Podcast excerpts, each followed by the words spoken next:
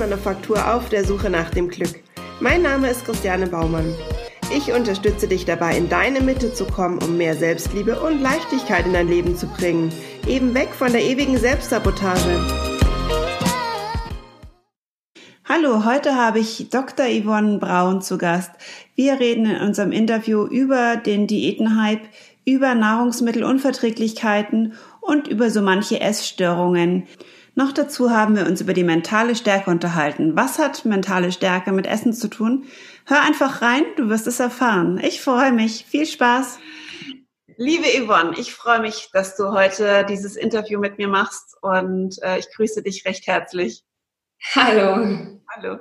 Du bist äh, Diplom, jetzt muss ich es gerade ablesen, Diplom Ökotrophologin, Ernährungsberaterin und Ernährungsfachkraft Allergologie. Mhm, Möchtest genau. du uns mal kurz erzählen, was sich genau hinter den Begriffen versteckt und was denn eigentlich so deine Hauptaufgabe ist, die du machst? Ja, gerne. Ja, also Ökotrophologin bin ich. Ich habe Ernährungswissenschaften studiert und wenn man das an der Uni macht, ist man eben Ökotrophologe. Das ist der Fachbegriff äh, einfach von Ernährungswissenschaftler. Ähm, ich bin ähm, zertifiziert eben von der Deutschen Gesellschaft für Ernährung. Das sollte man machen, wenn man selbstständig arbeitet, damit die Krankenkassen auch die Beratung bezuschussen. Und Ernährungsfachkraft Allergologie ist einfach mein Spezialgebiet. Ich bin spezialisiert auf Nahrungsmittelallergien und Unverträglichkeiten und ähm, ja, habe mich hier eben durch unterschiedliche Kurse einfach nochmal spezialisiert. Ja, toll. Und ähm, kannst du auch nochmal sagen, was so die meisten, also du hast es gerade schon gesagt, äh, du bist spezialisiert auf Nahrungsunverträglichkeiten und äh, Allergien. Mhm. Ähm, das heißt, deine, deine Kunden, die zu dir kommen, sind auch speziell dann die Kunden, die das brauchen oder hast du auch wirklich Kunden, die ähm, die klassische äh, Diät äh, abnehmen, mhm. Gewichtsreduzierung haben? Also primär sind meine Kunden Allergiker und Menschen mit Nahrungsmittelunverträglichkeiten. Natürlich habe ich auch Menschen, die einfach abnehmen möchten. Das sind aber meistens nicht die, die so ihren ersten Abnehmversuch starten, sondern das sind die Personen, die ähm, also ihren, ihren, zehnten, ihren zehnten Versuch starten, einfach durch einen Jojo-Effekt auch schon bei, eine sehr, bei einem sehr hohen Gewicht sind und äh, selber überhaupt nicht mehr wissen, wie sie weiterkommen. Mhm. Das, sind, das sind meine Kunden, ja. Ja, du sprichst gerade Jojo-Effekt an. Das ist natürlich ein Begriff, der uns, glaube ich, allen geläufig ist und ähm, der ein oder andere mit Sicherheit selbst auch schon erfahren hat, der oder die eine Diät gemacht haben. Ähm, das ist ja wirklich verflixt, also dieser Jojo-Effekt. Ja, genau. Da wieder rauszukommen oder gerade irgendwie nicht den Kopf in den Sand zu stecken und da die Kurve wieder zu kriegen, ist, glaubst du, dass es tatsächlich möglich ist, das alleine hinzubekommen? Es ist schwierig und es bedeutet wahnsinnig viel auch Arbeit im Kopf. Mhm. Ähm, weil der, der Körper arbeitet, wenn man einmal so in dieser Falle vom Jojo-Effekt drin steckt, arbeitet der Körper nicht unbedingt für einen. Und man benötigt hier sehr viel Durchhaltevermögen und sehr viel ähm, ja, mentale Stärke im Prinzip, um da wirklich, gerade wenn ich ähm, an einem schlechten Zeitpunkt bin und doch wieder zunehme, hier nicht aufzugeben und weiterzumachen. Zum anderen braucht der Körper auch natürlich eine ganz bestimmte Art von Nahrung, eine gute Ernährung, ähm, damit er ja, damit es irgendwie einen Weg gibt, wirklich auch so aus dieser Jojo-Falle einfach auch wieder rauszukommen. Also wenn man einmal da drin steckt, ist es wahnsinnig schwierig alleine wieder rauszukommen. Da würde ich mir eher Hilfe suchen. Mhm. Ja, das, das ähm, finde ich auch sehr sinnvoll. Ich glaube, bevor man ewig selbst rumprobiert, ist es wahrscheinlich mhm. schneller passiert, wenn man wirklich zu einem zu einer Fachkraft geht und ja. Unterstützung holt. Es ist ja oft noch gar nicht so ähm, verbreitet, dass man zu einem Ernährungsberater äh, gehen kann, ohne dass man irgendwie, äh, ich, ich sage jetzt mal schon wirklich schwer krank ist. Ja, also ich habe es immer so verbunden. Ernährungsberater geht wirklich die, die Adipositas-Leute äh, hin, die mega Übergewicht haben, die wirklich schon krankhaft äh, dick sind oder übergewichtig sind. Mhm. Mhm. Und ähm, aber letztendlich können ja diesen Anspruch auch welche äh, Menschen in Anspruch nehmen, die ich sage jetzt mal durch diese Jojo-Effekt wirklich über dem, etwas über dem Limit sind. Und jetzt ja, das, das, das ist genau auch mein Problem, dass, oder unser Problem, das Problem der Ernährungsberater, dass viele einfach kommen, wenn es schon, wenn es schon sehr spät ist und dass das eben auch sehr viel, sehr viel Kraft kostet dann für die, für die Menschen selber, hier nochmal einzusteigen. Ähm, es, es ist ja oft so, kaum jemand, kaum jemand startet den ersten Versuch gleich in Begleitung von einem Ernährungsberater, sondern man, man probiert die Ernährungsumstellung aus, die vielleicht der Freundin gut geholfen hat. Ähm, dann probiere ich was aus, merke, ja, es funktioniert erstmal. Am Ende, ähm, wenn ich dann so in diese Jojo-Falle komme, am Ende merke ich, vielleicht ist es nicht ganz mein Weg, er passt nicht so gut zu mir, dann fange ich wieder an, normal zu essen, mein Gewicht steigt wieder und dann versuche ich, mache ich den nächsten Versuch, mein Gewicht sinkt und so geht es ja dann immer weiter. Ähm, hier ist einmal eben das Problem des, des Körpers, dass der Körper irgendwann diesen Hungerzustand kennt und nicht mehr so mitarbeitet. Zum anderen aber auch, dass ich mir immer mit unterschiedlichen Versuchen auch meine gesunde Darmflora kaputt mache. Und wenn ich dann zu einem Ernährungsberater gehe, dann äh, muss da erstmal ganz viel Aufbauarbeit einfach geleistet werden, die, wenn ich beim ersten Versuch schon komme, äh, einfach ja, da ist noch nicht so viel kaputt. Mhm. Da äh, kann ich noch viel, viel mehr einfach wirklich an der Gewichtsreduktion, an der gesunden Ernährung arbeiten. Mhm.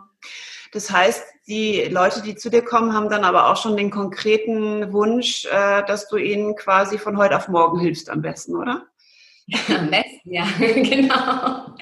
Ja, wobei tatsächlich der Wunsch ist da. Der Wunsch ist, ist natürlich da, aber man muss immer schauen, äh, wie lange der Leidensdruck schon ist. Und das ist, das ist auch ganz klar, dass, dass, dass man das dann in einem Gespräch auch wirklich vereinbart, dass, äh, dass hier ähm, die Hilfe von heute auf morgen eher nicht möglich ist, sondern dass es wieder ein Weg ist. Im Prinzip ist der Weg ähm, genauso lang, wie ich in diese in dieses äh, schlechte Essverhalten reingekommen bin, ist er auch wieder raus. Das geht auch nicht von heute auf morgen. Okay. Aber gibt es denn tatsächlich die Nonplusultra-Diät, die du äh, sagen kannst, die, die mhm. wirklich hilft bei allen oder ist es mhm. wirklich bei jedem unterschiedlich? Definitiv. Also ich kenne ich kenn ich habe mich schon mit vielen Diäten beschäftigt und auch unterschiedliche Diäten immer bei Kunden beraten. Und trotzdem kann ich nicht sagen, es gibt eine Ernährungsweise, die wirklich allen hilft. Das sieht man ja schon daran auch an dem eigenen Essverhalten. Vielleicht ist, ist der eine eher ein Typ, der gerne auf Kohlenhydrate verzichtet, der andere, der eher auf, auf Fette verzichtet. Und ähm, das sind zwei ganz unterschiedliche Wege, die beide in Ordnung sein können für jemanden. Und deswegen finde ich es auch so wichtig, sich vor der Ernährungsumstellung, vor der Diät, sich wirklich erstmal Gedanken zu machen, was könnte ein guter Weg für mich sein, damit ich den am besten im Idealfall vor der ersten Ernährungsumstellung finde und nicht mehr so viele Umwege und Kurven gehen muss. Mhm, mhm. Jetzt ist es bei mir, ich gerade jetzt auf mich bezogen, mal ganz schwierig, weil ich mega gerne esse. Also ich esse wirklich total gerne und am besten auch richtig viel. Mhm es kann auch von mir aus ein riesengroßer Salat sein mit irgendeiner Putenbrust drauf, aber es muss viel sein. Mhm. Wenn ich mir jetzt so anschaue, manche Restaurants, die wirklich diese kleinen Häppchen da haben, da werde ich ja, da, da kriege ich ja schon Hunger beim Hinschauen. Ja. Ähm, Deswegen hat meine Mutter damals immer gesagt, ach Christiane, bei dir mache ich mir mal gar keine Sorgen, dass du mal Essprobleme bekommst, weil du isst ja einfach so gerne. Und da hat sie wirklich recht. Nur mhm. Essverhalten ist ja, äh, Essstörung ist ja nicht gleich Essstörung. Nee. Also als ich so ein bisschen recherchiert habe für unser Interview, bin ich so auf zwei Begriffe gestoßen. Einmal Restrained Eating, jetzt lese ich es auch gerade wieder vor, weil das wirklich ähm, Begriffe sind, die mir vorher nicht geläufig waren. Das heißt kurz erklärt, gezügeltes Essen, andauernde, willentliche Einschränkung der Nahrungsaufnahme zum Zweck der Abnahme oder Kontrolle, also eine dauerhafte Diät oder eben Dauerhunger. Ähm, ich glaube tatsächlich, da stecken ganz viele drin. Definitiv. Also ähm, das, das ist auch oft eine Sache, wenn man da so, so, so lange das schon macht, so lange wirklich immer sein Essverhalten zügelt. Ähm, Viele fangen damit an, ähm, da sind sie gerade gerade Erwachsene oder Jugendliche fangen ja damit schon an, ne, dass sie dass sie mal da wirklich ähm, abends nicht mehr so viel essen ähm, und dann lieber früher ins Bett gehen. Und wenn man da einmal drin steckt, das kommt einem ja selber auch nicht mehr so vor. Das ist dann vielleicht noch der, die Familie, die mal sagt, Mensch, du isst aber schon sehr wenig oder Freunde, gute Freunde, die das sagen, aber einem selber kommt es oft gar nicht mehr vor. Mhm. Als würde man wirklich so deutlich, deutlich reduziert essen. Mhm. Das, ähm, ja, die Wahrnehmung, die verändert sich da auch aber wahrscheinlich auch, also ich meine, es ist jetzt auch wirklich eine äh, ausgeleierte Geschichte, aber es ist tatsächlich mhm. einfach so, die Medien leben es tatsächlich immer noch vor. Es ist nicht ja. mehr so schlimm, finde ich, wie früher. Also das mhm. Bewusstsein kommt einfach immer mehr, dass, dass ähm, ich sage jetzt tatsächlich mal ein normal, normalgewichtiger. Mhm. Äh, früher galt er tatsächlich schon, glaube ich, in den Medien als etwas dicker. Heute ist es, glaube ich, Gott sei Dank schon etwas, äh, das so anerkannt, dass es einfach wirklich normal ist, mhm. dass wir auch so ein bisschen ein anderes Bewusstsein für die Körperwahrnehmung äh, bekommen. Aber trotzdem ist es noch nicht ganz so optimal. Und mhm. ich würde mir wünschen, dass es sich irgendwann jetzt demnächst wirklich mal richtig umschlägt. Ja, also ich habe da auch mal so ein ganz gespaltenes Verhältnis. Also ich mache selber auch Schulungen für ja, junge Erwachsene, Jugendliche, gerade so zum Umgang mit den Medien. Weil klar sieht man bei den Medien so die auf Instagram, Facebook die eine Seite, die sich schon ganz natürlich einfach äh, fotografieren, filmen und zeigen, aber zum anderen natürlich immer noch die, die äh, ihre Bilder optimieren, die sich nur im optimalen Zustand präsentieren. Und hier für einen normalen Jugendlichen das einfach auch äh, zu differenzieren. Das ist jetzt kein Bild, was was, was wirklich äh, normal entstanden ist, sondern das ist ordentlich bearbeitet, das, das ist schwierig. Und ähm, gerade wenn sich Jugendliche dann auch selber bei den sozialen Medien darstellen, die nutzen das auch. Also da, da mache ich schon auch Schulungen, gerade zur Prävention von Essstörungen einfach, äh, um hier mal wirklich auch mit denen zu sprechen. Äh, wie, wie entstehen solche Bilder und wie präsentiert ihr euch? Präsentiert ihr euch echt oder präsentiert ihr euch auch äh, so wie, die, so wie ihr euch gerne sehen würdet. Mhm. Du sprichst jetzt ganz klar Jugendliche an, weil ich glaube, dass mhm. es auch da ähm, ein ganz großes Thema ist, gerade in der ähm, mentalen Stärke, weil die mhm. Viel präsent einfach sein müssen, nicht nur vom körperlichen, sie müssen was leisten, sie müssen in der Schule gut sein, sie müssen am besten noch ganz viele Freunde haben, sie müssen angesehen werden, sie müssen lustig sein und, und, und. Aber was ich auch finde, ist, ähm, ich meine, du weißt es auch, gerade bei Müttern, die Kinder bekommen haben, mhm. ja. oft gar nicht so optimal mehr, wie man sie vielleicht vorher hatte oder sie sich noch wünschen würde. Ja. Und ich finde, da kriegt man immer so ganz schnell so ein bisschen ähm, Frust. Also ja. ich, ich weiß es noch bei mir, als ich meine zwei Kinder, also beim zweiten war es dann noch mal schlimmer will ich jetzt nicht sagen, aber nochmal nicht optimaler als beim ersten. Genau. Arbeitungswürdiger, ja. Ja, genau. Aber, ähm, aber da irgendwie so dieses Glück trotzdem zu spüren. Ich habe zwei gesunde Kinder. Ja. Ähm, ich bin Mama, ich, was, was ich alles abrocke. Und dann mhm. muss ich auch letztendlich noch darauf schauen, dass ich top ausschaue, am besten noch super sportlich bin, mich total gesund und genial ernähre aber wo bleibt die Zeit dafür? Also das, das ja. wird ein Spagatsprung. Ja, und die Kraft. Ja. Also ich sehe es ja selber, es, es erfordert einfach auch wahnsinnig viel Kraft, da wirklich auch durchzuhalten und, und sich gesund zu ernähren. Ich habe das oft, ich, ähm, wenn ich Beratung mache, berate ich häufig eben Familien, wo jetzt gerade Nachwuchs gekommen ist, wo genau dieser Fall vorliegt. Manchmal ist es dann sogar da, wenn, wenn ein älteres Kind noch da ist und das auch mit in der Beratung ist, dann hört man auch zum Beispiel, ja, die Mama geht schon ganz oft mit dem Baby ins Bett, damit sie da nichts mehr essen muss. Also das kriegen die Kinder schon mit, dass hier einfach so ein so ein ungutes Gefühl äh, ja dem Essen gegenüber ist und da ist wirklich eigentlich auch schon Bedarf einzugreifen, dass man hier schaut, dass die ganze Familie sich wieder normal ernähren kann. Der Mutter natürlich ein bisschen hilft auch, dass sie, wenn sie noch ein bisschen abnehmen möchte oder ihre Figur optimieren möchte, das funktioniert schon, aber tatsächlich finde ich es deutlich besser auch mal zu helfen, sich als Mama realistisch zu sehen. Mhm. Dass man keine Zeit mehr hat, fünfmal in der Woche ins Fitnessstudio zu laufen ähm, oder so viel Zeit für die Ernährung zu, ähm, ja, zu verbrauchen einfach oder zu benötigen. Das heißt, du hast dann ganz klassisch auch, also wirklich, ein, wie sich es anhört, ein ganzheitliches ähm, System. Ja, ja. ja. Genau, also ja. Und äh, das ist, glaube ich, auch ganz, ganz wichtig, weil, wie du schon gesagt hast, die Kinder schauen sich ganz viel von uns mhm. äh, Erwachsenen mhm. ab. Äh, nicht nur die guten Sachen leider. Ja, genau, gerade bei der Ernährung. genau. Und ähm, ja, wir sind einfach teilweise Vorbilder. Und trotzdem finde ich aber auch, dass wir durchaus mal ganz ehrlich sagen dürfen zu unseren Kindern, äh, ich kriege das jetzt gerade nicht optimal hin, mhm. weil ich vielleicht gerade müde bin, weil das Baby die ganze Nacht geschrien hat. Und das einfach auch so ein bisschen den Kindern ähm, zu erklären, warum man das jetzt gerade so macht. Ich mhm. finde, also da, das habe ich so die Erfahrung gemacht, die Kinder in die Ehrlichkeit mit einzubinden. Natürlich das, was sie aushalten. Ich meine, das sind jetzt keine äh, schlimmen Dinge, die wir da besprechen. Aber ich finde einfach, offen über das zu sprechen, dass auch bei uns Erwachsenen nicht immer alles optimal ja. Genau. Auch dadurch äh, kommuniziert bekommen, hey, wenn mal bei dir was nicht richtig läuft oder so wie du dir das wünschst, dann komm bitte auch zu mir und erzähl mir das. Mhm. Ja, super. Ja, ja, genau. Äh, es, das ist ja auch oft der Anspruch, dass gerade wir Mütter jetzt in, in jedem Bereich, das ist nicht nur die Ernährung, aber jetzt auch bei der Ernährung dem Kind so dieses perfekte Vorleben müssen, damit auch mein Kind äh, eine gute Ernährungsweise sich angewöhnt. Mhm. Und äh, wenn es dann nicht jeden Abend einen Rohkostteller oder einen Salat für, für alle gibt, dann machen sich manche Mütter dann schon einen Kopf.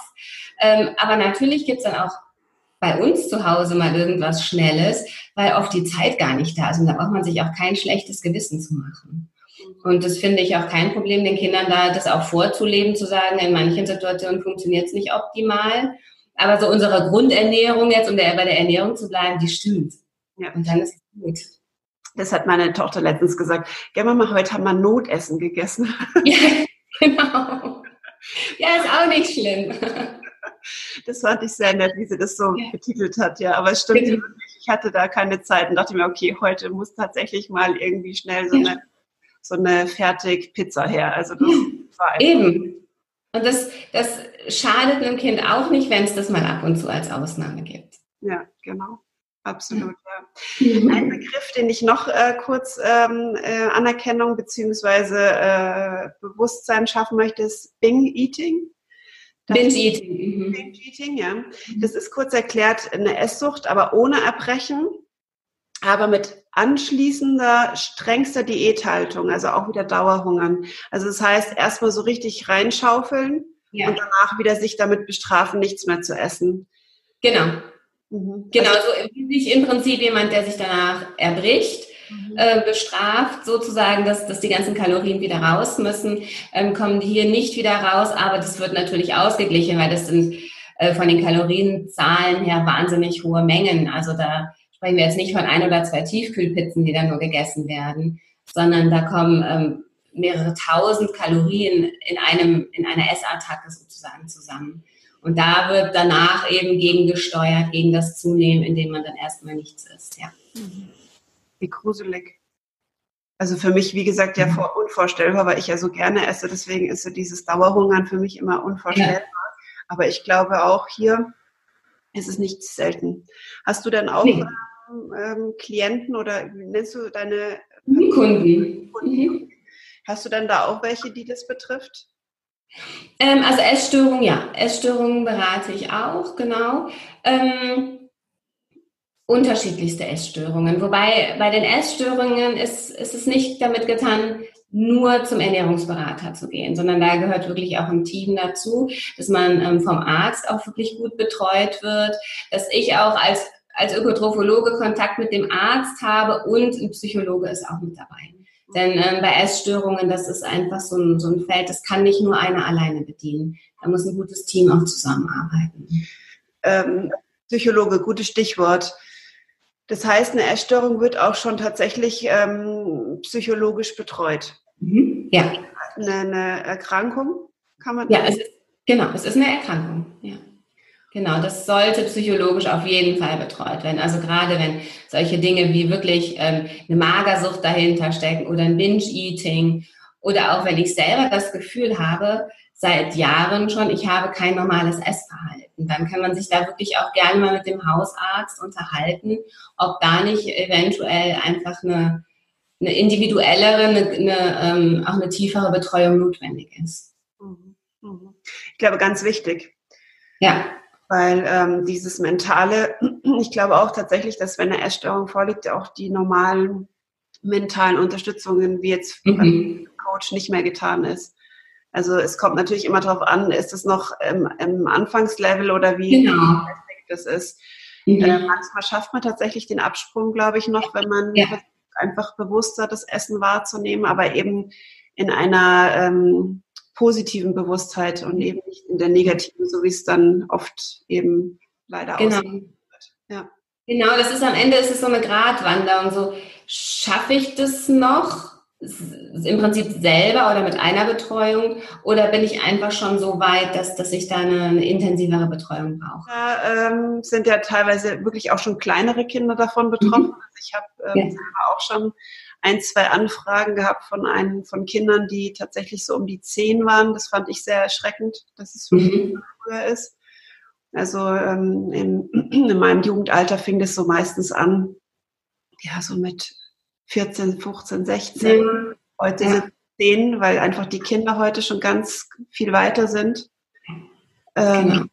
Das darf man eben auch nicht vergessen und vor allen Dingen auch den Müttern oder den Eltern an die Hand zu geben, auch da schon einfach ein bisschen drauf zu schauen, wie die Kinder essen. Mhm.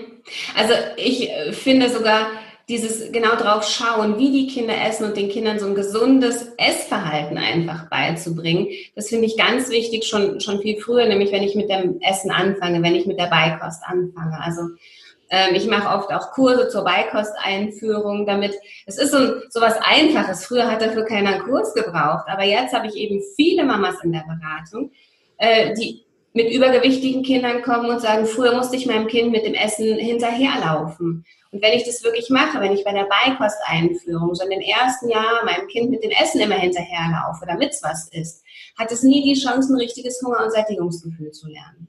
Und das ist für das Kind aber überle oder wahnsinnig wichtig zur Prävention von irgendwelchen Essstörungen, dass es wirklich lernt, gerade am Anfang, die Kinder haben dieses Hunger- und Sättigungsgefühl, das ist ganz natürlich, es ist da und es ist bei jedem Kind unterschiedlich und deswegen darf man da die Kinder nicht vergleichen und sollte hier wirklich individuell auf das Kind schauen und niemals irgendwie immer mit dem Essen hinterherlaufen und nebenbei füttern. Da macht man schon sehr viel kaputt.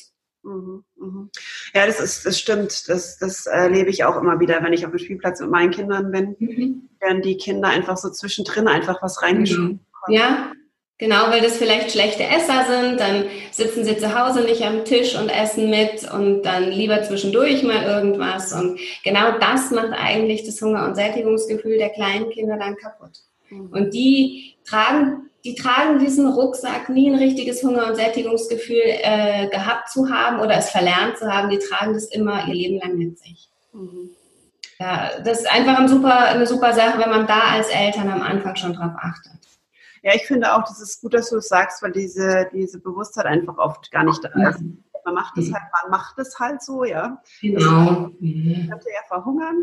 Und, genau. Ja, aber letztendlich tut man dem Kind damit keinen Gefallen. Gar nicht.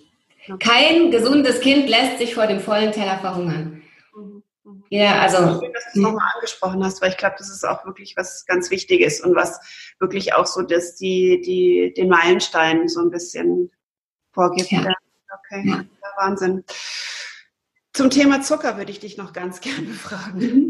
Okay ja, ist mir jetzt gerade so spontan eingefallen, gerade weil du mit Kindern äh, angefangen mhm. hast, mit den kleinen Kindern. Es wird ja schon unheimlich viel Zucker in die Babykost mit reingemischt. Mhm. Und ja. auch diese ganzen Kekse, die so auf dem Markt erhältlich sind. Ähm, da fängt es ja schon an. Letztendlich, wenn wir die Jugendlichen anschauen, die ähm, tun sich auch die, die Schokoriegel reinhauen, das wegen, mhm. der, wegen dem Stress. Das wir Erwachsenen auch in Stresssituationen greifen wir wahrscheinlich öfter an den Zucker, äh, mhm. Schokolade mhm. oder sonstiges. Woran liegt das? Warum, warum tun wir uns in der Stresssituation letztendlich wieder nichts Gutes? Mhm. Also es liegt einmal daran, bei Kindern jetzt erst, ich fange mal bei den Kindern an. Ähm, also bei den Kindern ist es als erstes so diesen, diesen Geschmack, diesen Süßgeschmack, den die Kinder gerne mögen, den wir auch noch gerne mögen, liegt einfach auch daran, dass es so in, in unseren Genen einfach schon drin. Die Muttermilch schmeckt auch leicht süßlich, sodass die Kinder da einfach schon mal so ein, so ein so mit einem Süßgeschmack einfach was Positives verknüpfen. Wenn ein Kind gestillt wird, es verknüpft einfach was Positives mit dem Stillen natürlich, mit diesem Süßgeschmack der Milch. Dann ist es aber auch in unseren Genen drin, dass süße Dinge meistens nicht giftig sind oder sie sind nie giftig. Sauer bedeutet immer unreif und bitter eher äh, giftig. Süß ist immer sicher. Und von daher ist es sowas, womit wir einfach leben. Ähm, dann ist es aber auch oft so, dass Kinder schon früh mit Süßigkeiten belohnt werden. Wenn sie, wenn sie nölen, wenn irgendwas, sie fühlen sich nicht wohl, sie wollen vielleicht kuscheln oder irgendwas, aber man gibt ihnen als Eltern vielleicht erstmal was Süßes, weil sie denken, weil man denkt, man tut ihnen damit auch was Gutes. Ähm, sie, Kinder freuen sich ja darüber auch. Es ist ja nicht so, dass sie das dann abschlagen. Und so, das ist so dieses erste Verhalten, was eben so gelernt wird jetzt. Ähm, es geht mir nicht gut, ich bin gerade so ein bisschen motzig und dann bekomme ich was Süßes und mir geht's wieder gut, klar. Und das setzt sich natürlich fort, auch in Stresssituationen ähm, im, im jugendlichen Alter und dann auch bei den Erwachsenen. Ich, ich bin im Stress, ich brauche schnell ein bisschen Energie, aber auch ein bisschen Trost und so ein bisschen runterkommen und dann nehme ich mir lieber den Schokoriegel als die Karotte, weil ich es auch ähm, von früh auf eher gelernt habe, dass mir äh, ja das gut tut, dass, dass es mich in auch solchen Situationen wieder rausbringt. Mhm. Ähm, aber das, das, ist, das kommt häufig vor, ja. Also das heißt Belohnungssystem. Mhm. Ja, Belohnungssystem kann man natürlich lernen, nochmal anders äh, aufzurollen, beziehungsweise sich anders ein Belohnungssystem aufzubauen. Mhm. Das äh, habe ich auch ganz häufig bei mir, also bei, meinen, bei meinen Klienten, die ich habe. Ja. Und, äh, aber das ist relativ leicht, finde ich, da wieder rauszukommen, ein neues Belohnungssystem äh, aufzubauen. Mhm. Aber man muss es halt erstmal irgendwie wahrnehmen, dass es so ist. Das, das ist es nämlich. Also es, am Ende ist es leicht, sich ein neues Belohnungssystem zu schaffen, aber so diese Wahrnehmung, warum greife ich jetzt nach dem Schokoriegel, dass es da im Kopf mal Klick macht, das ist der erste, der erste viel schwierigere Schritt. Mhm. Normalen, normalen Zuckerkonsum, wie er empfohlen wird, das, äh, das ist ja für manche schon äh, schier unmöglich. Also die WHO empfiehlt ja 8,5 Würfel Zucker am Tag, mehr nicht. Und halt zugesetzter Zucker, also aus Süßigkeiten, Getränken, süßen Joghurts, äh, solchen Dingen äh, wenn man sich das mal ausrechnet, ähm, wenn man anderthalb Liter Apfelsaftschorle zum Beispiel trinkt, hat man schon 16 äh, Zuckerstücke. Deswegen ist es immer so ein normaler Zuckerkonsum mit acht Würfeln Zucker schon eine große Herausforderung, aber den empfehle ich immer. Aber ich glaube tatsächlich, Yvonne, das, was du gerade sagst, dass es den meisten Menschen gar nicht bewusst ist, dass nee. Schorle und sowas auch Zucker nee. ist. Das ist nicht nur der Fruchtzucker. Also ich glaube, ja. die Leute sehen wirklich nur, oh ja, ich habe jetzt da keinen Würfel Zucker reingetan, also habe ich das auch nicht gebraucht. Genau. Es ist ja unglaublich, wo überall Zucker versteckt ja. ist. Ja, ja, das, da muss man sich erstmal bewusst machen. Also gerade weil ja auch dann überall draufsteht, ja nur mit der äh, Süße aus Früchten. Ähm, tatsächlich ist aber der Fruchtzucker hat im Prinzip auch, also genauso eine schädliche Wirkung wie der normale Zucker. Ich will das jetzt aber beides nicht verteufeln, aber es hat, sagen wir mal, oder es hat beides eine Wirkung. Nicht schädlich, sondern es hat beides eine Wirkung. Und mit beiden sollte man einfach wirklich äh, gut umgehen, mhm. gut haushalten. Also die Menge macht's. Die Menge, genau, die Menge macht's. das ist wohl wahr. Und das auch wahrscheinlich in der Ernährung. Ja. Menge, weil du ja auch gesagt hast, dass es letztendlich kein so eine wirkliche Nahrungsumstellung, ich mag es mal wirklich gar nicht Diät nennen, sondern einfach mhm. auch Nahrungsumstellung gibt. Mhm. Es gibt ja unendlich viel am Markt und ich glaube, ja. der Markt verdient an diesem System unendlich viel Geld. Mhm. Und äh, ich glaube aber, dass, wie du auch vorhin schon gesagt hast, diese, wie soll ich sagen, dieses bewusste Essen, alles in Maßen, mhm. aber nichts verboten. Ich glaube, dieses ja. Verboten ist ganz, ganz wichtig. Ja. Weil das Unterbewusstsein ja mega abfährt auf diese Verbote, weil dann die Aufmerksamkeit einfach mehr und mehr darauf äh, geht. Ja, genau, genau. Ist, glaube ich, die, die, die, die Grundregel, oder? Die, die, ja, also ich, ich, würde, ich würde auch gerade, es ist ja auch so, dass ich, wenn ich so eine Ernährungsumstellung mache, ich möchte, oder was heißt ich möchte, ich muss die auch erstmal eine Weile durchhalten. Und die Weile kann schon auch länger sein. Es ist ja dann nicht in drei, vier Wochen getan. Und da muss muss ich mir einfach wirklich überlegen, kann ich das, wenn ich die Hälfte der Nahrungsmittel einfach weglassen muss? Weil es in meiner Diät nicht vorgeschrieben ist oder in meiner Ernährungsumstellung, weil es da nicht äh, keinen Platz hat, weil es nicht dazu passt. Und äh, das ist wahnsinnig schwierig. Das ist äh, fast unmöglich, ähm, wirklich auf lange Zeit Dinge wegzulassen, weil das wird ein eine goldene, ein, ein, ein goldenes, eine goldene Kugel oder irgendwas, was man unbedingt haben möchte. Und ähm, deswegen empfehle ich da wirklich auch nicht so, so streng mit sich zu sein, ähm, eine, gute, eine gute Ernährungsform zu finden, die im Prinzip alles beinhaltet und sich dann aber auch mal Diätfehler zu gönnen. Und da nicht äh, direkt wütend zu werden und zu sagen, das nutzt sowieso nichts, sondern weiterzumachen und ähm, ja, sich, sich auch wieder den nächsten Fehler zu gönnen. Ja, ja, genau. Ich glaube auch, diese, diese ähm, ja, Selbstverurteilung ist mhm. einfach ein bisschen zu häufig. Gerade wir, wir wollen alle perfekt sein und wir machen uns mental im Prinzip damit richtig fertig. Mhm. Aber auch, dass die mentale Stärke, die muss wieder aufgebaut werden oder sollte wieder aufgebaut werden, um einfach ja. Selbstliebe in dir zu spüren und auch eben mal Missgeschicke zuzulassen und mal zu sagen, okay, so what? Dann beim nächsten Mal geht's eben besser wieder. Und natürlich sollte das jetzt keine Überhand nehmen, dass du dann sagst, naja, morgen wieder und morgen wieder und morgen wieder und morgen wieder, weil dann bist du auch in dem Fluss drin, aber halt in die falsche Richtung. Aber halt einfach mal zu sagen, okay, heute geht's vielleicht einfach auch zeitlich nicht oder es ist gerade irgendwie heute das oder das. Aber morgen definitiv wird es wieder besser. Und sich dann auch das Datum zu nennen oder auch wirklich den Tag dafür zu benennen, wann es denn dann wieder gut laufen soll. Aber einfach trotzdem sich nicht so fertig zu machen. Nee, gar nicht. Also auch, wie du das eben gesagt hast, mit der mentalen Stärke. Also wenn ich diese mentale Stärke habe, dann ist es, dann, dann sehe ich mich auch eher natürlich in einem ganz anderen Licht. Und dann sind es nicht vielleicht die 10 Kilo, die ich unbedingt jetzt mir runterhungern muss, äh, um mein Gewicht vor der Geburt der Kinder wieder zu haben, sondern dann sind es vielleicht 5 Kilo, ähm, die, ich, die ich gerne abnehmen möchte, einfach um, um wieder in meine Klamotten zu passen, um wieder ein gutes Gefühl zu haben, ein gutes Körpergefühl zu haben. Und dann sehe ich meinen Körper aber ganz anders und viel wohlwoll wohlwollender an, ähm, als wenn ich diese mentale Stärke eben nicht habe. Ähm, deswegen ist ja, ist es schon sehr sinnvoll, also an beiden Dingen auch zu arbeiten. Ja, schön. Jetzt möchte ich dich noch kurz was Persönliches fragen. Wie gehst du denn mit Stress und Misserfolgen in deinem Leben um? Hast du da für dich einen Weg gefunden? Ja, jetzt ja, seitdem ich selbstständig arbeite, kann ich ja nicht mehr motzig an meinem Schreibtisch sitzen bei Misserfolgen. Jetzt muss ich ja selber da rauskommen. Ähm, und es ist, es hört sich zwar wirklich klischeehaft an, aber tatsächlich versuche ich schon immer zu gucken, ähm, was ist jetzt wirklich dieser Misserfolg? Den, ist es jetzt wirklich so ein riesen Misserfolg, so eine riesen Dummheit, die ich da gemacht habe, oder kann ich aus dieser Situation was lernen?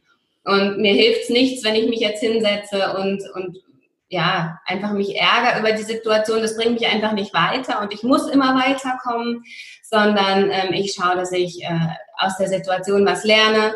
Ähm, und die Chance für mich nutze, eben da weiterzukommen. Also jetzt wirklich so dieses Thema oder diesen Namen Misserfolg, äh, den habe ich jetzt erstmal aus meinem Wortschatz verbannt. Das gibt es jetzt nicht. Das ist eine schöne Geschichte, finde ich einen sehr, sehr guten Ansatz, weil Misserfolg, ich tatsächlich mache das auch so. Ich nehme das wahr, was ich da jetzt gerade mhm. vielleicht äh, nicht so ähm, oder verbockt habe manchmal auch, aber versuche dann trotzdem immer daraus noch was Positives zu finden. Und es ja. funktioniert. Also es war am Anfang wirklich schwer. Ja. Aber mittlerweile, ich finde in jeder noch so blöden Situation trotzdem irgendwie einen Funken, der mich weiter. Ja. Ja, das, das funktioniert. Und was ich immer empfehle, das mache ich bei mir selber und das empfehle ich auch, weil man tendiert ja dazu, zu sich so streng zu sein ne, wenn man so in seinen Gedanken mit sich redet, ist man ja sehr streng. Und wenn man mit seinen Kindern spricht, das ist ja immer so, man liebt ja diese Kinder und man ist ja dann deutlich wohlwollender. Und deswegen überlege ich mir ganz oft, was würdest du jetzt deinen Kindern sagen in der Situation? Was würdest du deinen Kindern für einen Tipp geben? Sodass ich auf mich auch so mit ein bisschen mehr ja, so, so, so Selbstliebe gucke, mit ein bisschen mehr Liebe auch diese Situation sehe und dann denke, naja, komm, also steiger dich da jetzt nicht rein, da kommst du auch wieder raus und es hat schon auch was Gutes. Ja, Danke, Yvonne. Das war ein ganz schönes visuelles Bild, das du uns, glaube ich, gerade gegeben hast. Das können wir uns, glaube ich, alle ganz gut vorstellen. Gut. Und weil du auch gerade gesagt hast, wegen Kindern, du hast selbst zwei Kinder, die mhm. noch, noch relativ klein sind. Ja. Schaffst du dir die Freiräume? Ich meine jetzt nicht das Arbeiten, sondern tatsächlich deine Freiräume, ähm, mal zu dir zu kommen, deinen Sport mhm. zu machen oder was auch immer. Ja, also das, das ist mir wichtig. Mir ist es schon wichtig, dass ich so mindestens eine halbe Stunde am Tag für mich habe. Wann ich die Zeit habe, das kommt immer ein bisschen drauf an. Meine Kinder sind fünf und sechs. Das kommt ehrlich darauf an, wie sie schlafen. Wenn sie gut schlafen, wenn ich nicht nachts irgendwie drei, vier Mal raus muss, dann stehe ich morgens wirklich um fünf Uhr auf und nutze so diese halbe Stunde, bis um halb sechs unser Tag startet, nutze den wirklich für mich, weil es mir wichtig ist. Ähm, wenn es die, die Zeiten gibt, die Tage oder Wochen, wo wir einfach nicht schlafen, ähm, mache ich das nicht, weil das würde mich nur stressen. Dann versuche ich das abends einzubauen, deutlich verkürzt auch oder auch mal mittags in meine Mittagspause zu legen. Also ähm, oder ich gehe am Wochenende eine Runde laufen, dann ist mein Mann da und passt auf die Kinder auf. Also ich versuche mir tatsächlich meine Freiräume zu nehmen, aber ähm, ich stresse mich dabei nicht, weil dann tut es mir auch nicht mehr gut. Genau, das ist absolut richtig. Mhm. Ja, schön, dass du das so gesagt hast. Ja, wunderbar. Möchtest mhm. du den Zuhörern noch was äh, auf den Weg geben? Ähm, ja, also jetzt vor allem, mein, mein Thema ist mal die Gewichtsreduktion. Also äh, nicht irgendeine Diät ähm, zu starten, die man vielleicht von Freunden gehört hat oder die man gerade im Fernsehen sieht oder von irgendjemand empfohlen bekommen hat, sondern sich wirklich zu überlegen, was passt zu mir. Unterschiedliche Ernährungsformen anzuschauen. Keine ist so neu, dass man sie morgen starten muss, weil man sonst nicht mehr mitkommt.